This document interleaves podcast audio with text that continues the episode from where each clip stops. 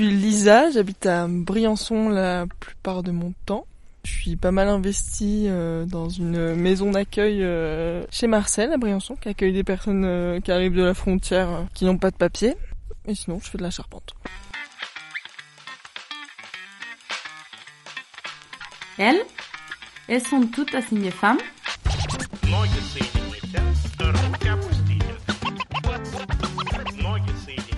J'ai grandi à Briançon et j'ai pas habité pendant un bout de temps et quand j'y suis revenue, bah, j'ai découvert en fait que le lieu où j'avais grandi c'était un espace frontalier et où pas tout le monde pouvait circuler. Du coup, j'ai devant, j'ai rencontré des personnes qui, qui étaient relativement désœuvrées et qui n'avaient nulle part où aller. Donc ça m'a juste directement touché quoi de les rencontrer.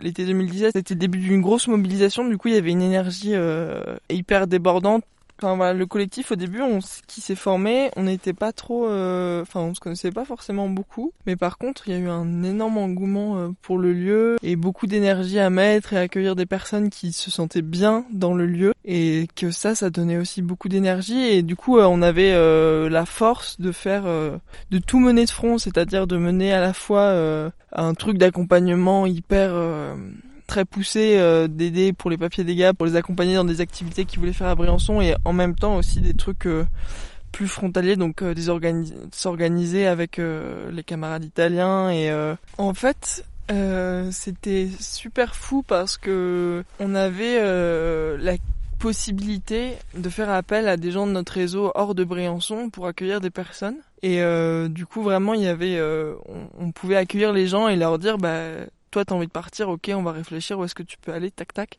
Et on trouvait des places. Et du coup, les gens qui restaient, c'était les gens qui avaient choisi de rester, qui voulaient rester avec nous et rester dans cette maison et voilà, partager un peu un truc en commun, même si c'était pas que drôle, mais du coup, il y avait quand même une vraie vie. Plus qu'un collectif, c'était genre un peu une grosse coloc euh, où il y avait quand même des, liens d'amitié euh, assez forts et de bienveillance euh, surtout. Euh, ça, après, ça a un peu changé parce que, enfin, voilà, on peut pas être fort euh, et être à 200% euh, toute sa vie, quoi. Du coup, il y a eu un peu un essoufflement et qu'on n'a plus forcément eu la force d'aller d'aller chercher des solutions pour les personnes vers l'extérieur. En fait, les personnes n'ont plus le choix de rester. En disant qu'elles avaient le choix de rester ou pas, mais elles n'avaient pas forcément d'autres alternatives. Et c'est sûr qu'à partir de ce moment-là, en fait, c'est quand tu subis le lieu où t'habites, eh ben, t'es pas forcément dans la même dynamique quoi. Donc ça effectivement ça a commencé à être un peu plus dur et peut-être moins moins fraternel. Et puis même si ça l'est toujours beaucoup hein mais euh, différent. Et puis du coup il y a aussi euh, le fait que bah du coup les militants qui habitaient dans la maison euh, n'y habitaient plus après en fait. Du coup ça fait tout un un engrenage avec une certaine perte de dynamique de la dynamique du départ quoi Ouais, c'est sûr. En fait, je dis ça, ça, a l'air d'être un tableau super noir. c'est vrai que ça a l'air horrible. Euh, ça fait vachement de sens, en fait, quand même, de, de, continuer à s'investir chez Marcel parce que il faut avoir un peu de recul quand même pour voir que c'est un lieu, donc c'est un squat pas institutionnalisé où les gens sont libres euh, d'habiter, sont quand même euh, aidés et sont, je crois, respectés en fait et respectés dans un peu dans leur dans leur humanité, dans le fait que c'est des êtres humains comme tout le monde, même s'ils sont en en méga précarité. Je crois que ce qui est assez bien là-bas, c'est qu'on arrive à, respecter ça, quoi.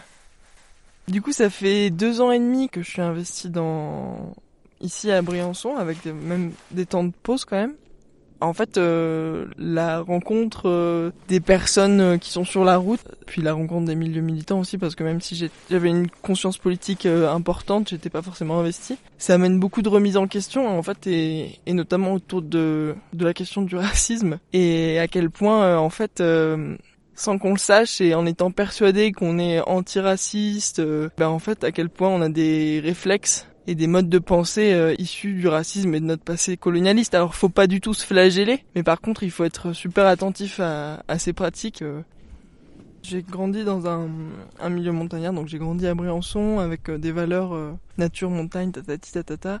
Ça a quand même pas mal fait évoluer ma conception de voir la montagne. J'ai eu plusieurs phases, en fait disons qu'au début ça m'a presque provoqué du dégoût parce que je me disais mais euh, quelle est cette personne euh, égoïste qui s'en va euh, monter pour redescendre dans un seul but de satisfaire ses envies les, plus égoïstes? Et en fait après je me suis rendu compte que bon c'est quand même un moyen de se ressourcer et de trouver de l'énergie pour pour aller s'investir dans, dans des milieux où comme chez Marcel quoi. Et le fait de rencontrer des personnes qui ne conçoivent même pas le loisir et qui sont seulement dans la survie bah, ça amène à se remettre en question quand même